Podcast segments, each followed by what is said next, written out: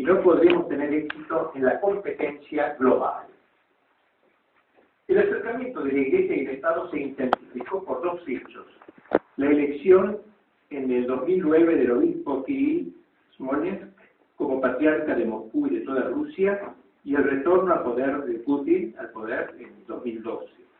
En el famoso discurso del 19 de septiembre del 2012, donde con su alocución, cerró el Congreso dedicado al tema La diversidad de Rusia para el mundo moderno, no temió afirmar Putin su convicción de la necesidad de volver a la fe. Allí dijo, mucha gente de los países europeos se avergüenzan y tienen miedo de hablar de estas convicciones religiosas. Las fiestas religiosas se están eliminando o se les está cambiando el nombre, escondiendo la esencia de la celebración. En esa misma alocución hizo un llamado a la población rusa para fortalecer una nueva identidad nacional basada en los valores tradicionales, como los que posee la Iglesia Ortodoxa advirtiendo que el lado oeste del país estaba enfrentando una crisis moral. No sé qué significa, creo que al hablar del lado oeste del país no estaría quizá refiriéndose a la zona rusa conlindante con la Europa que va perdiendo la fe y que a lo mejor le puede contagiar con ese ateísmo, ese agnosticismo. No lo sé. Al parecer, lo que quería Putin era impulsar a su pueblo rusinir, pueblo ruso, a retornar a la fe de sus padres sobre todo ante el espectáculo, y pero bien claro el libro Europa que parecía querer olvidar sus raíces católicas, sus raíces cristianas. No deja de resultar sugerente que en el año 2012 Putin haya pedido ser bendecido con la imagen de la Virgen de Tiflín, costumbre que tenían los zares de Rusia a partir de Iván el Temible. En el mismo discurso en Valdaya al que acabamos de aludir, se animó a decir Rusia es uno de los últimos guardianes de la cultura europea, de los valores cristianos y de la verdadera civilización europea. Y a continuación fustigó Europa que dice renuncia y renuncia a su raíz. De hecho, Rusia ha conocido un reflorecimiento religioso tras la caída del comunismo. En 1988, antes del derrumbe de la Unión Soviética, la Iglesia Ortodoxa contaba con 67 diócesis. Hoy tiene muchísimas diócesis más. Tenía 21 monasterios, 6.000 parroquias, etc.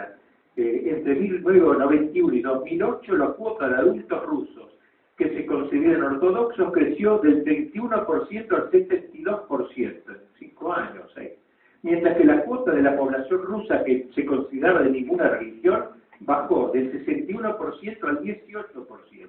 Es el único país que se va produciendo un aumento de las filas cristianas y una disminución de lo, mismo. las universidades, todo tengo la fila contraste, es un poquito aburrido, las diócesis, ahora son antes 67 diócesis, ahora 133 diócesis, antes eran 21 monasterios, ahora son 620 eh, monasterios, ahora son 32 seminarios, antes eran 21, etc. Hay un cambio muy notable que no se nota en los países de Europa. La posición de Putin es clara, como lo deja traducir con toda contundencia en la misma locución de Bandai. Algunos párrafos que son importantes, me perdona que lea párrafos de él, porque creo que es la manera mejor de conocer al personaje. Cada país tiene que tener fortaleza militar tecnológica y económica. Pero sin embargo, lo principal que determinará el éxito, la calidad de los ciudadanos, de la sociedad, es su fortaleza espiritual y moral. Por eso agregará, el país deberá considerarse como una nación con su propia identidad, con su propia historia, con sus propias tradiciones. Solo así sus miembros podrán unirse para un fin común. Y dice, en este sentido, la cuestión del encuentro y el fortalecimiento de la identidad nacional es realmente fundamental para Rusia. Las diversas catástrofes del siglo XX que tuvieron como consecuencia un golpe devastador a la cultura nacional rusa y sus códigos espirituales, así como la consiguiente desmoralización de la sociedad. Insistió Putin durante el mismo discurso de la gravedad de la apostasía de Europa otro desafío serio, dice, para la identidad de Rusia está relacionado con algunos eventos que se produjeron en el mundo. son dos temas, la política extranjera y el aspecto moral. Podemos apreciar cómo muchas de las naciones euroatlánticas están actualmente rechazando sus raíces, incluyendo los valores cristianos que constituyen el fundamento de la civilización occidental. Están negando los principios morales y toda identidad tradicional, nacional, cultural, religiosa e incluso sexual. Podemos hablar mucho de este tema, la familia, etc. Están implementando políticas que equiparan las familias numerosas con parejas del mismo sexo. La fe en Dios con la fe en Satanás. Y prosigue, la gente en muchas naciones europeas se siente avergonzada o temerosa de hablar de su filiación religiosa. Las fiestas religiosas son abolidas o bien toman un nombre distinto, su significado permanece oculto, tanto como su origen moral, y se está tratando de exportar agresivamente este modelo a todo el mundo. Él va a querer precisamente enfrentarse a ese deseo de contagiar a Rusia de este espíritu, digamos, esta ruptura de la religión cristiana. Ahí pues, en la vieja Europa, sigue diciendo Putin una enorme degradación moral, sin los valores enraizados en el cristianismo, dice, sin la norma de la moralidad que han tomado forma a lo largo de un milenio, inevitable los pueblos perderán su dignidad humana. Nosotros, si consideramos natural y recto defender esos valores, eso debe, uno debe respetar los derechos de las minorías. No sé si hay algunas minorías que quieran otra cosa, pero los derechos de la mayoría no deben ser puestos en cuestión. Y concluye, yo creo profundamente que el desarrollo personal, moral, intelectual y físico deben permanecer en el corazón de nuestra filosofía. Antes de 1990, Solzhenitsyn, cita otra vez a este hombre que tanto aprecia, afirmó que el objetivo principal de la nación debería ser preservar a la población después de un muy, de un muy dificultoso siglo XX. ¿Sabe usted que Rusia citar a Solzhenitsyn era una mala palabra? Solzhenitsyn era un extremista, digamos, se lo consideraba, Así que el acercarse, como se notó Solzhenitsyn, el ir a visitarlo, estar un día entero ayudándolo en el carrito de ruedas ya poco antes de morir, es un acto de heroísmo de parte de Putin frente a la nación. Pasemos a un tercer punto, los signos de resurrección espiritual que hay en Rusia. Rusia vive un profundo renacer de la religión allí tradicional, la ortodoxia. Este renacimiento parece un verdadero milagro, luego de, de las más de siete décadas el comunismo soviético, en el curso del cual millones de cristianos ortodoxos y católicos han sido asesinados o apartados de practicar la religión. Actualmente se asiste en Rusia a un admirable retorno, sobre todo a la liturgia. La Pascua sigue siendo la más importante celebración de la Rusia moderna, como lo prueban las iglesias llenas de gente de todas condiciones que van allí a rezar y a confesarse el mismo Putin, así como el primer ministro Dmitry Medvedev, en comunión con su pueblo, asiste cada año al oficio pascual celebrado por el patriarca en la Catedral de Cristo Salvador en Moscú. Pero eso no es todo. Si bien es cierto que la Constitución rusa de 1993 parece mostrar cierto carácter laicista, semejante a las constituciones de varios países de Europa, sin embargo, Putin ha hecho lo posible para favorecer a la Iglesia Ortodoxa apoyándose en su doctrina. El 19 de noviembre del 2010 hizo votar a la Duma, es decir, el Congreso Nacional, una ley por la que se autorizaba la devolución a la Iglesia de todos los bienes que le habían sido arrebatados por el Estado marxista y las, y las municipalidades a partir del triunfo de la Revolución Bolchevique. El 8 de febrero de 2012 prometió el otorgamiento de subvenciones por cerca del equivalente a 80 millones de euros para financiar diversos proyectos de renovación de la Iglesia Ortodoxa. Incluso creo haber leído que dispuso que hubiera capellanes en las Fuerzas Armadas. Cosa increíble, un personaje que había sido jefe de la KGB en Alemania, ahora poniendo capellanes en las Fuerzas Armadas. Agreguemos el coraje que exhibió de ordenar el traslado de los restos de la familia imperial vilmente asesinados por orden de Lenin a San Petersburgo, donde les hizo dar una digna sepultura, confesando él y comulgando dicho día.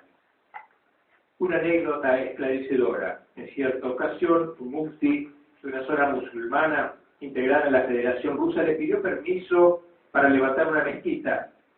Putin respondió que sí, pero con una condición, de que en esa región se permitiera erigir una iglesia cristiana. El Mufti le dijo que no, porque para ellos el islamismo es la única religión verdadera. A lo que el jefe de Estado le respondió que para él la única religión verdadera era la cristiana, con lo que le dijo, doy por terminada esta conversación. De hecho, la Iglesia es considerada por el Kremlin un aliado fundamental del Estado, destinada a custodiar la identidad espiritual y cultural de Rusia. Así como el Kremlin promueve a la Iglesia como sociedad que representa los valores de la nación, de manera semejante la Iglesia considera oportuno colaborar con la autoridad política para promover medidas que protejan la familia y salvaguarden la moralidad pública. Consideremos ahora algunos casos de esta colaboración. Uno de ellos es la ley antiblasfemia, que fue votada por la Duma como consecuencia de un episodio deleznable. Tres mujeres feministas se habían exhibido en el interior de la Catedral de Cristo Salvador en Moscú, ubicándose en la parte más sagrada del presbiterio con música rock de fondo de carácter blasfemo.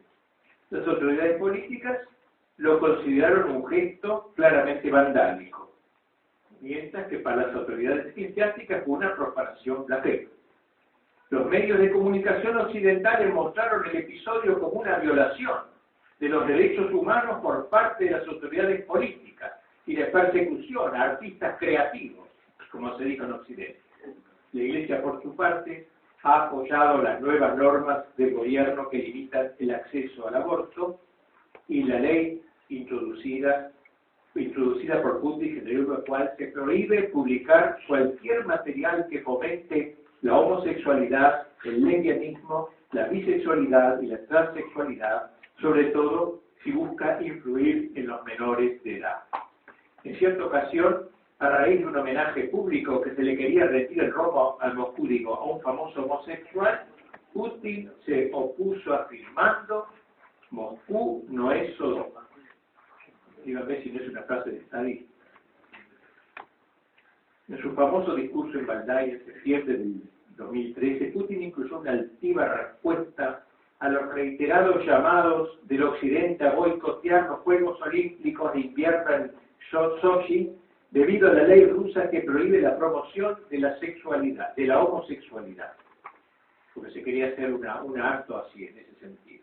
Tras dicho discurso, los asistentes al Congreso pasaron al comedor donde se encontraba el expresidente de la Comisión Europea, Romano Prodi. Allí Putin bromeó, como digo, muy bromista él, aludiendo a la larga amistad que tenía con Prodi, eh, eh, eh, y también con su, con su enemigo, el exfuncionario italiano Silvio Berlusconi, afirmando, dijo, él, dijo Putin, que Berlusconi estaba siendo juzgado por vivir con mujeres, pero si fuera homosexual, no, nadie le pondría un dedo encima.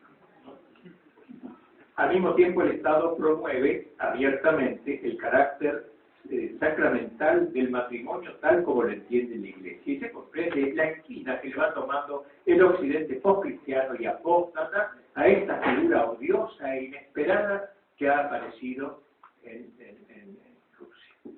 Como puede verse, verse, Putin ha asumido expresamente la defensa de la familia tradicional. El 11 de febrero de 2013 se realizó un encuentro entre el Estado y las autoridades religiosas Allí el jefe de Estado señaló la necesidad de reconocer a la Iglesia Ortodoxa mayor espacio en las discusiones políticas tocantes a cuestiones como la familia, la instrucción de los jóvenes y el espíritu patriótico.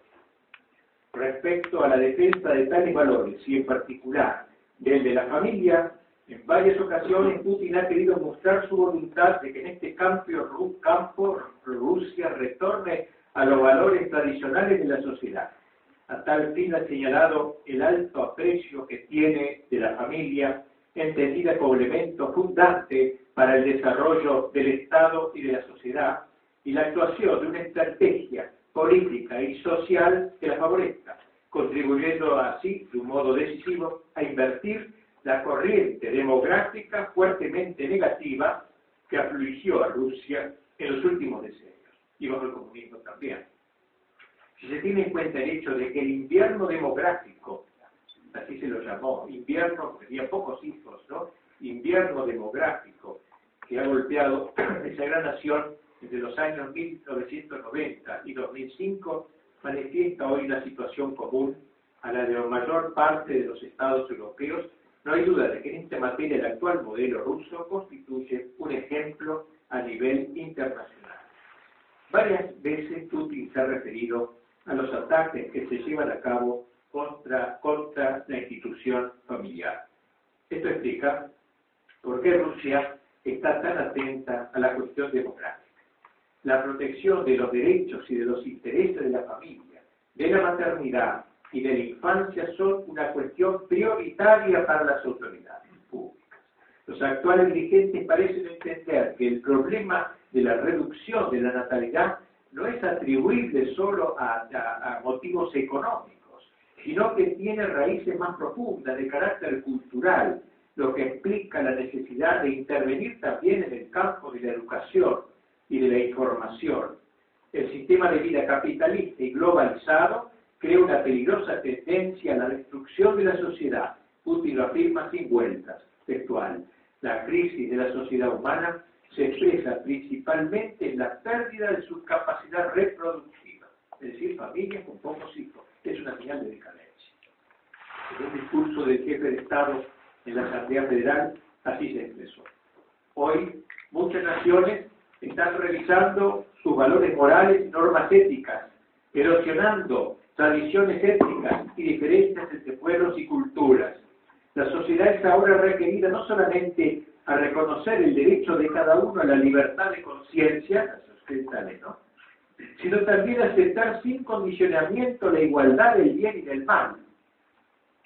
Por extraño que ello parezca, conceptos que son totalmente contrarios. La libertad también para el bien y el mal.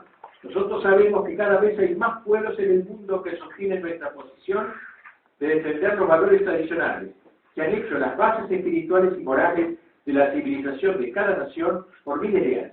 Los valores de familias tradicionales, la realidad de la vida humana, incluyendo la vida religiosa, y no solo de la existencia material, sino también espiritual, y los valores del humanismo y de la diversidad global. Por supuesto que esta es una posición conservadora, pero en palabras de Nicolás Berdiaev, el punto de vista del conservadorismo no es el de prevenir movimientos de hacia y para, sino el de prevenir movimientos para atrás y para abajo, en una oscuridad caótica y un retorno al estado primitivo. Una frase espléndida de Berdiaev. O sea, el progresismo cree que va mirando adelante, adelante. No, el progresismo mira para atrás y para abajo, en realidad. Cae, cae la sociedad. Tiene la gente que sí, Berdiaev, Solzhenitsyn, Dostoyevsky. Estos son los, los, las personas en que se funden. Gracias a Dios, Putin se siente acompañado en la defensa de los valores tradicionales por el patriarca de Moscú, del cual hace ya eh, hombre lúcido y valiente. Yo de él he tratado en un comentario que hice a su libro Libertad y Responsabilidad, este, la dignidad de la persona, eh, un comentario de derechos humanos y dignidad de la persona. Se llama el libro de 2009, magnífico libro. Mire, yo quisiera que algunos obispos católicos hablaran el lenguaje de él. No, no puedo aquí resumirlo. Está en el número 80 de Gladius una larga eh, comentario que hice de ese libro que me dejó maravillado. Habla de derechos humanos, pero nada que ver con el modo como se habla en Occidente. Para él los derechos humanos que se hablan, de que se habla en Europa son inaceptables porque provienen de la Revolución Francesa, que es una revolución apóstata y que no, no, interesa libertad para lo que uno quiere ni nada. Ahora, sí por libertad, por, dignidad del hombre, dice el obispo de Moscú, de Moscú, por dignidad del, del hombre se entiende que el hombre es icono de Dios, que no entender en Occidente eso, ¿no? Es imagen de Dios, entonces yo sí hablo de la dignidad del hombre. Esa es la tesis del libro, pero analice muchas formas de decir una filosofía de la historia digna de admiración. Bueno, esto es el ámbito religioso, ahora voy a hablar un poquito del ámbito político, cómo se mueve en el ámbito político, la posición política de Putin en el ámbito de la Eurasia, como es la Europa, Asia, Rusia, tiene parte europea y parte asiática, como saben. En su discurso de Valdai, tantas veces citado, de septiembre del 2013, Putin se refirió a lo acontecido en el Tratado de Versalles, el cual, como recuerda su ponencia, se firmó al fin de la Primera Guerra Mundial sin la firma de Rusia, sin la participación de Rusia que se había retirado de la guerra. Muchos expertos, dice Putin, y estoy totalmente de acuerdo con ellos, creen que Versalles sentó las bases de la Segunda Guerra Mundial debido a que fue injusto con el pueblo alemán. Le impuso restricciones que ellos no podían cumplir y el curso del siglo siguiente lo puso en evidencia. Tener valor para decir esto porque es una frase completamente, digamos, eh, eh, revulsiva. En el discurso de Baldar, de Baldai en noviembre del 2014, Putin volvió sobre el tema. La Segunda Guerra Mundial, dijo allí, trajo consecuencias deplorables y tras ella la larga Guerra Fría. Sabemos que hubo entre Estados Unidos y Rusia, este, Europa y la Unión Soviética. Putin se detiene en este estadio de la Guerra Fría. Dice, la Guerra Fría terminó, pero no lo hizo con una declaración de paz. Entre comillas pone el paz, mediante acuerdos comprensibles y transparentes de observación de las normas y estándares existentes o de creación de unos nuevos. Parecía que los así llamados vencedores de la Guerra Fría, o sea, los aliados de Estados Unidos, decidieron explotar la situación, tomar todo el mundo exclusivamente para ellos, para sus intereses. El propio concepto de soberanía nacional para la mayoría de los países se ha convertido en algo relativo. En esencia se propuso la fórmula, cuanto mayor sea la lealtad a un solo centro de influencia en el mundo, mayor es la legitimidad de este o aquel régimen de gobierno. Putin se refiere como socio de los Estados Unidos. Parece que para ser justos, ecuánimes, ecuánime, hubiera debido aludir también al otro polo imperial, el soviético, que ejerció también un cierto imperialismo durante la Guerra Fría, tomando las riendas de tantos países europeos e infiltró otros. Pero por cierto, esa Guerra Fría favoreció especialmente a los Estados Unidos, que en ella, a la larga, resultaron vencedores, porque se derrumbó la Unión Soviética y quedó solo otro polo. Y a eso se refiere, creemos, a la persistente injerencia de aquella nación en asuntos internos de otros países o chantaje abierto con alguno de sus líderes. Cito un texto de él. Puede ser que no tengamos motivo para preocuparnos, discutir, formular preguntas incómodas.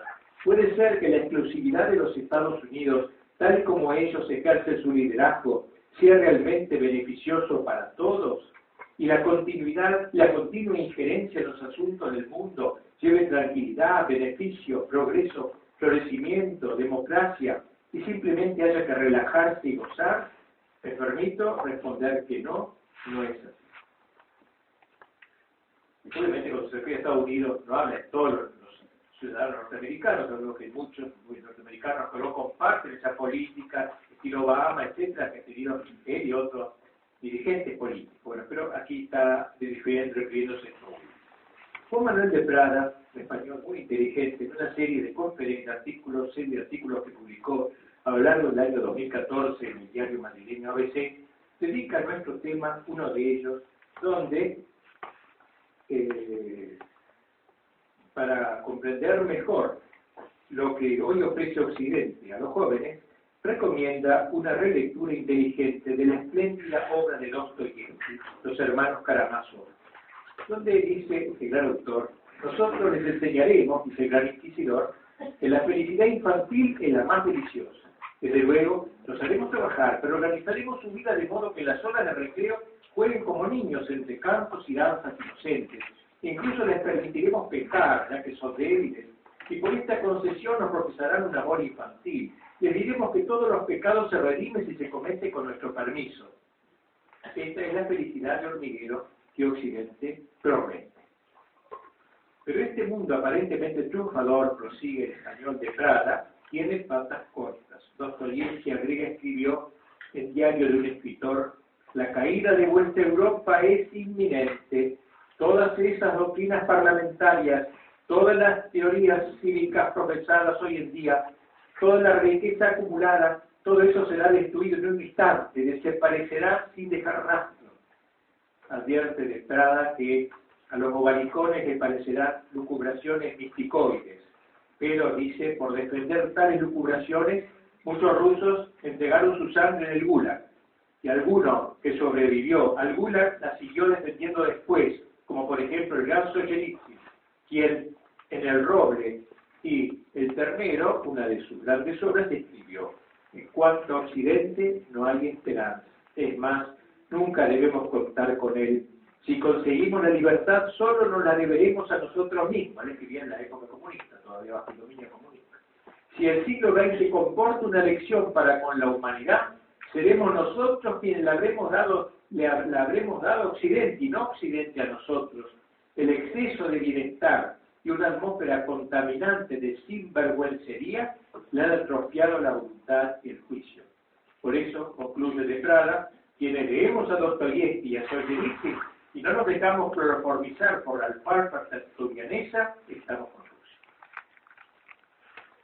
En la revista católica francesa Guerre Resuscité se incluyó recientemente un interesante análisis de la actualidad en lo que a nuestro tema respecta. Hoy los cañones de Occidente, allí se dice, apuntan contra Rusia. Ahora es el enemigo, prácticamente. No apuntaron antaño, por cierto, contra la Rusia soviética, ¿no? no ahí la dejaron vivir en paz, dejaron que hiciera lo que quisiera, Stalin y todos ellos. Fue su allá de la guerra, lo siguió sí, pero apunta ahora contra la Rusia postcomunista, particularmente la de Putin. Luego del derrumbe de la Unión Soviética, la región volvió a concitar la atención de los grandes estrategas, de comillas lo digo, occidentales, en particular de Brzezinski, el mentor ideológico de la Bilateral Commission, quien en su obra The Grand Chessboard, publicada en 1997, ha sostenido que la clave del poder global es el control de Eurasia y de las repúblicas del Asia Central. Para obtener tal control, explica, es importante empujar a Rusia, debilitada, dejando así campo libre a Washington de hacerse garante de la estabilidad y del libre acceso al área. La finalidad de dicha estrategia es obstaculizar y sucesivamente, después de que Rusia ha perdido vigor, impedir que una Rusia potente y soberana como es la actual se sigue siendo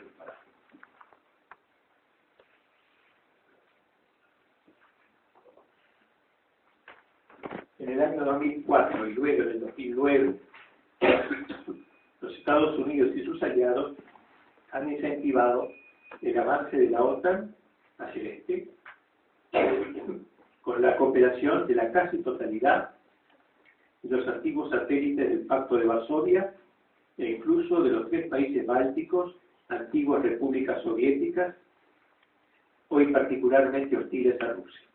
Esta ampliación que implica la instalación de nuevas bases de la OTAN cada vez más cerca de las fronteras rusas no puede sino inquietar a Rusia. En fin, Rusia cree advertir que los Estados Unidos buscan el dominio del mundo. En su famoso discurso del 19 de septiembre del 2013 en Valdai, Putin dijo, Estados Unidos fracasará como la Unión Soviética al querer imponer su modelo al resto del mundo. En este sentido llamativo el caso de Ucrania, Rusia no está luchando contra Ucrania, más bien está luchando contra la Europa que se siente muy incómoda frente a las posiciones que está asumiendo Putin y también contra la política globalizante de los Estados Unidos. Permitir a Ucrania ser miembro de la Unión Europea o de la OTAN significaría una aproximación directa del mundo occidental al límite de las fronteras rusas, lo que es inaceptable. Pero el tema es que el enfrentamiento de Ucrania Repito, es muy complejo y no tenemos acá tiempo para analizarlo como correspondería. Dijo Putin también, notamos intentos por hacer revivir de alguna manera un modelo estandarizado de mundo unipolar y de ofuscar las instituciones de derecho internacional y la soberanía nacional. Un tal mundo unipolar y estandarizado no requiere estados soberanos, requiere vasallos. Esto equivale al reniego de la propia identidad de la diversidad del mundo donada por Dios, es decir, haya países distintos. Bien, último punto, un aspecto que vamos, con el cual vamos cerrando, la política de Putin frente al Islam. Hablando en general, Rusia no sigue a pie justicia, como hemos dicho, la política de los Estados Unidos. Su famoso discurso, el que hemos oído tanto, tantas veces, que es el mejor de él, de septiembre del 2013, Putin ha dicho la soberanía La independencia y la integridad de Rusia son líneas que nadie tiene permitido cruzar. O sea, no va a permitir que nadie cruce eso. Un año después, en su conferencia de noviembre del 2014 en el mismo lugar, es decir, Baldai, refiriéndose a la guerrilla musulmana en Irak, Libia, etc., habla de un polígono de entrenamiento del terrorismo.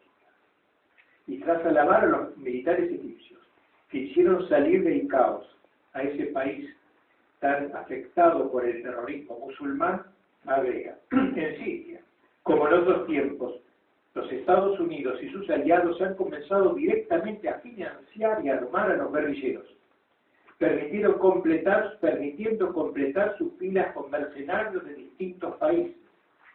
Permítanme preguntar de dónde viene el dinero, las armas y los especialistas militares.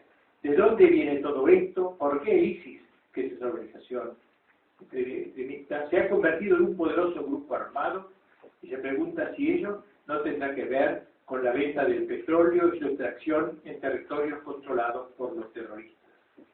Luego recuerda lo acontecido en Irak. A Saddam Hussein se lo acusó de tener armas letales y por ello se invadió Irak. Después se vio que no había tales armas letales. Lo que hubiera correspondido era pedir disculpas al gobierno iraquí, pero ¿qué se hizo? Lo fusilaron a Saddam Hussein y a varios más. Dicho dirigente político era defensor de las minorías religiosas que había en Irak. Dentro del mundo musulmán era el más tolerante, particularmente de los católicos, que había muchos en Irak. Iba ir a veces a la misa que celebraba el obispo de Bagdad, sin entrar en el templo, por cierto, pero después lo esperaba en la puerta de la iglesia para saludarlo. Es decir, era, propenso al cristianismo, no era de los musulmanes delirantes esto.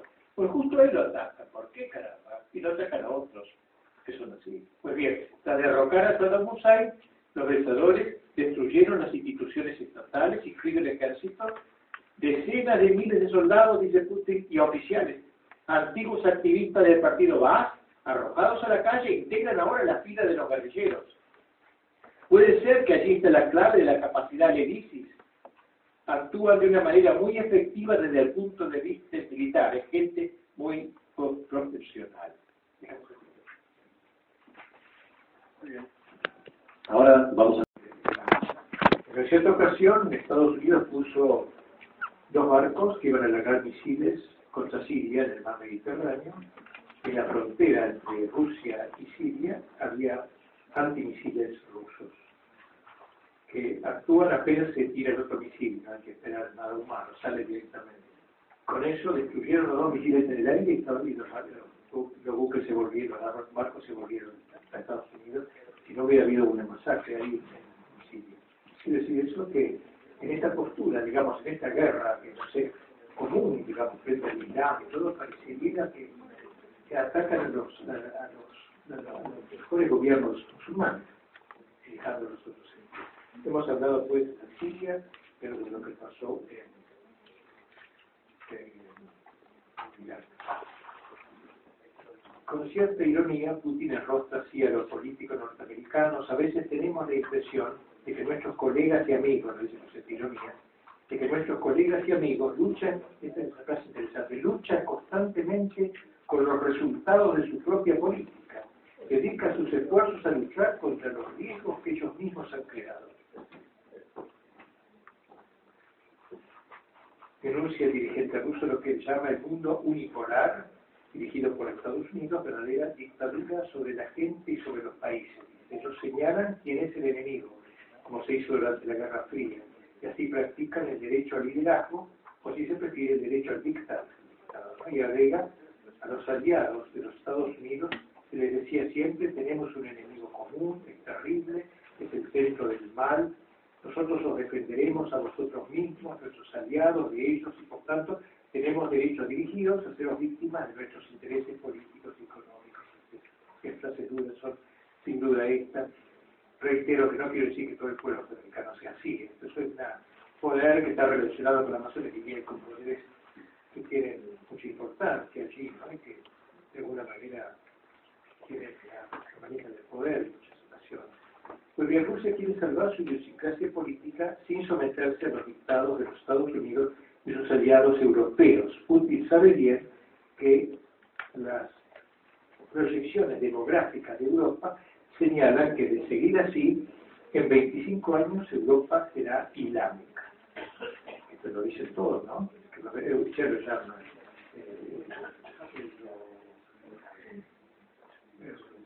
euromusulmán, no sé cómo lo llaman, ya la Europa futura, por la, por la multitud. Los musulmanes tienen numerosos hijos, mientras que los europeos tienen uno o dos. Así que es un, es un dato histórico irrefutable. Este, ¿no? En el año 2050 Francia será musulmana, y España también. De ahí que en un discurso enérgico suyo de Putin ante la Asamblea de la Federación Rusa dijo en Rusia vivir como rusos, mirando un poco a los árabes musulmanes. En Rusia vivir como rusos. Cualquier minoría de cualquier parte que quiera vivir en Rusia, trabajar y comer en Rusia, debe hablar ruso y debe respetar las leyes rusas. Eh, si ellos prefieren la Sharia, la Sharia es la ley, es la ley islámica, y vivir una vida de musulmanes, les aconsejamos que se vayan a aquellos lugares donde sea, esa sea la ley del Estado. Recordemos también el caso de Kosovo, que era un poco anterior a lo que pasó con Líbano y con, digo, con eh, del que Serbia se vio despojada por influjo de los Estados Unidos y los países de la OTAN, tras 78 días de bombardeos intensivos. Putin entendió que ellos arrancaron a ese país eslavo, hermano y cristiano, y eso lo hace notar Putin. Lo va a ayudar también porque es cristiano Serbia, ¿no? Eh, aquella provincia que históricamente es suya, le quitaron a Serbia para establecer un nuevo Estado musulmán, Kosovo, independizada, independiente desde 2008, hoy en gran parte dominada por mafias kosovares albanesas. Ese es otro logro de esta política norteamericana. Se quiso salir al paso de esa prepotencia y de propósito, interviniendo en 1999 con una unidad de paracaidistas rusos en las barbas de la OTAN. Pues eso también es valiente, no se quiere decir un discurso, qué mal, esto, ¿no? Mete paracaidistas directamente, eso es una cosa muy rara en un político actual. En su discurso del 24 de octubre de 2014 ante el dijo el presidente ruso, en el curso de nuestras conversaciones con los dirigentes de Estados Unidos y europeos, yo hablaba siempre de la necesidad de luchar juntos contra el terrorismo, de considerarlo como un desafío a escala mundial.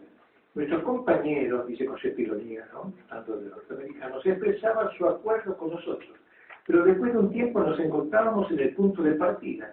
Fue primero la operación militar en Irak, luego en Libia, que ha sido puesta al borde del abismo. ¿Por qué Libia fue reducida a esta situación? Hoy es un oasis en peligro de desmantelamiento y se ha vuelto un terreno de entrenamiento para los terroristas. Recordemos que Gaddafi era otro dirigente musulmán que más dialogaba con Occidente. Gaddafi había sido uno de los dirigentes políticos más cercanos. A nosotros los argentinos nos ayudó dándonos misiles para nuestra guerra en las Malvinas y mantenía buenas relaciones con Italia y con Francia. Ahí lo mataron, le mataron primero un hijo durante un bombardeo y luego él mismo fue asesinado pareciera que se dirigiesen los más cercanos a nosotros para ser eliminados. En cambio, Arabia Saudita, enemiga frontal de los cristianos, no es tocada. Como dice Putin, allí no hay democracia, pero nadie les tira bombas. En lo que toca a Siria, país gobernado también por un dirigente musulmán, pero condescendiente con el cristianismo, dice Putin, los Estados Unidos y sus aliados han comenzado a financiar y a armar directamente a los rebeldes Permítanme preguntar cómo esos rebeldes obtienen su dinero, sus armas, los especialistas militares, ¿de dónde viene eso? ¿Cómo el Estado Islámico ha llegado a convertirse en un grupo tan poderoso en los hechos de la verdadera Fuerza Armada? La práctica, entonces, las diferentes acciones unilaterales impuestas por los norteamericanos y sus satélites en Irak, en Libia y luego Siria fueron un desastre en los resultados. Hay, que destacar que las poblaciones civiles pasaron a ser las primeras víctimas, en particular las poblaciones cristianas, que de que las instituciones gubernamentales que las protegían hasta entonces contra ese fanatismo musulmán han sido derrotadas por los norteamericanos como en Irak y en Libia, o hackeadas por los rebeldes como en Siria.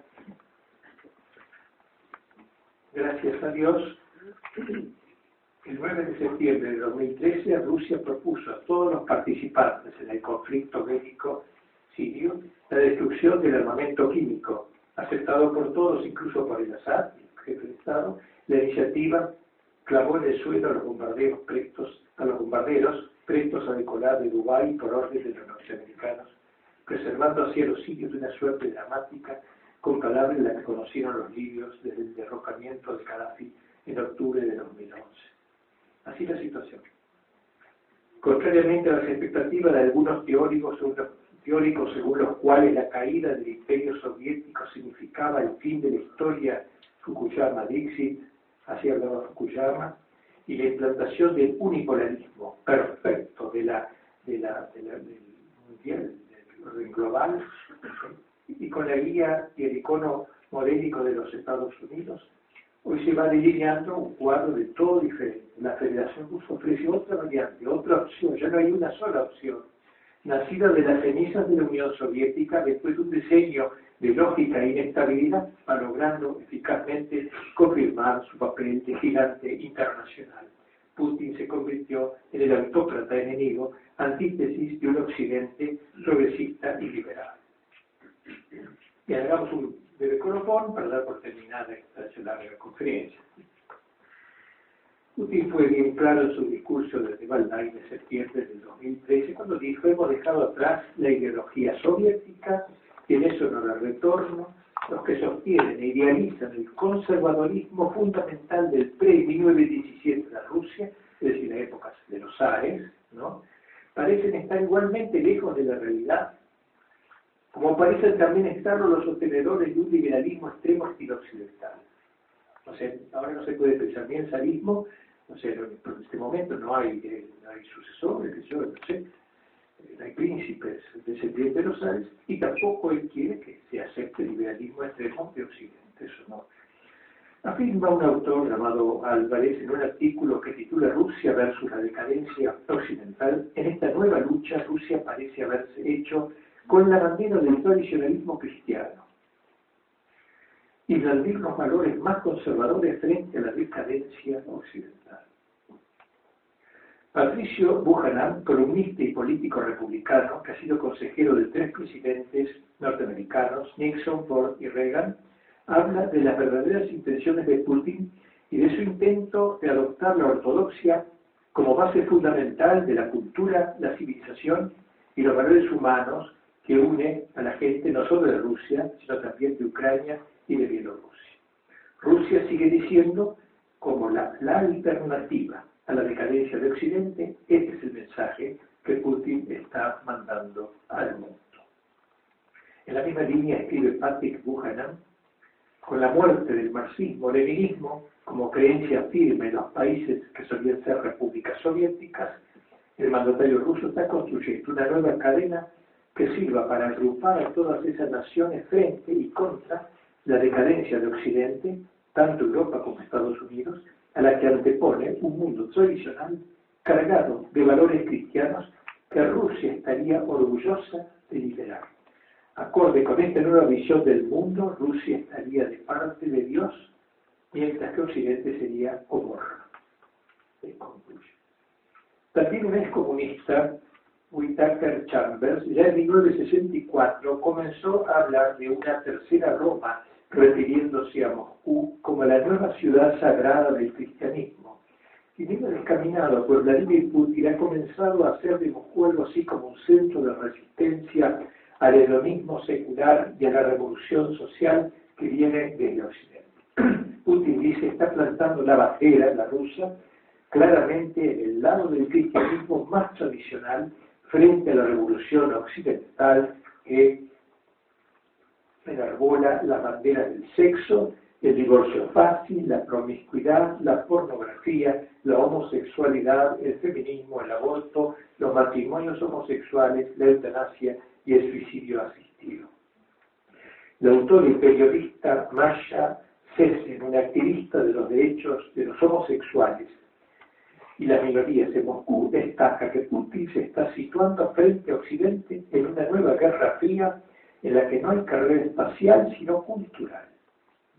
Te he dicho esto, ¿eh? aunque venga de ella, ¿no? No hay carrera espacial, sino cultural, social y moral. Una guerra donde Rusia, según el propio Putin, debe prevenir al mundo de caer en el caos más oscuro. Mientras el resto de las potencias avanza en el mundo con una cultura cada vez más alejada del tradicionalismo, escribe Alan Garrison, secretario internacional del Congreso Mundial de la Familia, Rusia defiende los valores cristianos. Tanto es así, miren lo que dice este hombre católico, que si durante la Guerra Fría eran los comunistas de todo el mundo quienes viajaban a Rusia, ahora la octava edición del Congreso Mundial de la Familia se celebrará en Moscú. Hace poco, el 22 de septiembre de 2014, nuestro amigo Juan Manuel de Prada escribía en el diario español ABC, quien piense que Rusia se va a achantar porque le aprieten las clavijas con sanciones económicas, probablemente piensa en una Rusia desnaturalizada y sin dignidad, la Rusia del dimisionario Gorbachev o del Beodo Yeltsin, la Rusia renacida de aquellos escombros, con las convalecencias de una nación que a punto estuvo de sucumbir, vuelve a ser la Rusia sufriente que se contempla en el rostro de, Nastasia Filipovna, la heroína del idiota de Dostoyevsky, esa gran novela de Dostoyevsky. El idiota no es en el sentido nuestro, el idiota significa en el origen griego el, singular, el, singular, que viene la palabra idiosincrasia, lo propio de cada persona, lo singular. El idiota es un personaje, un príncipe que está en una familia y habla un lenguaje que no le entiende la familia porque tiene sentido común. La familia está en la burguesía, el progresismo, en el liberalismo. Es la obra lindísima de Dostoyevsky, novela formidable. Que arroja al fuego, está en la Filipovna, arroja al fuego con gesto desdeñoso los cien mil rublos que le habían sacado, le habrían sacado de la pobreza. Ya la quieren como comprar por cien mil rublos o darles, pero ella lo rechaza. Es, es el espíritu ruso dice, ¿no? Del mejor espíritu ruso, obviamente. En Guerra y Paz, Tolstoy no es santo de mi devoción, pero a veces se distrae y dice cosas buenas. Observa que la riqueza y el poder y todo cuanto los hombres se afanan por conseguir solo tienen para el ruso el valor de poder desprenderse de ellos. Es decir, que tiene un espíritu, digamos así, no avaricia, no hay avaricia, es otra manera de ser.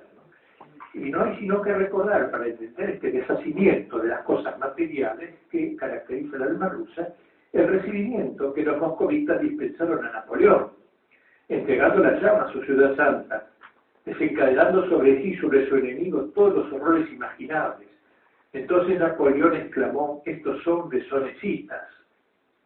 Y muchos años después, en su retiro de Santa Elena, todavía espelunado por la capacidad infinita de sufrimiento de aquel pueblo, que acabaría infligiéndole una derrota aniquiladora, profetizaría que Rusia llegaría a dominar el mundo.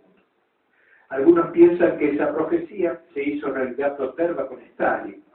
Otros señalamos, anhelamos que se haga realidad luminosa en la tercera Roma que avistó Filoteo, Filoteo y que Soloviev definió como una tercera fuerza superadora de las dos fuerzas sombrías que la han precedido la unidad sin libertad del Islam y la libertad sin unidad de la Europa neopagana.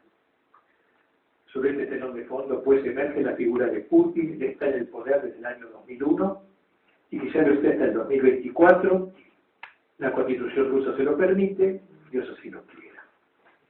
No podríamos agregar estas ideas para concluir el recuerdo de las promesas de Nuestra Señora de Fátima, según las cuales cuando Rusia fuera consagrada, la Santísima Virgen se convertiría y así como antes había propagado el mal por el mundo, sería una fuente de bien universal, digamos, con la fórmula esa antigua, ex oriente lux.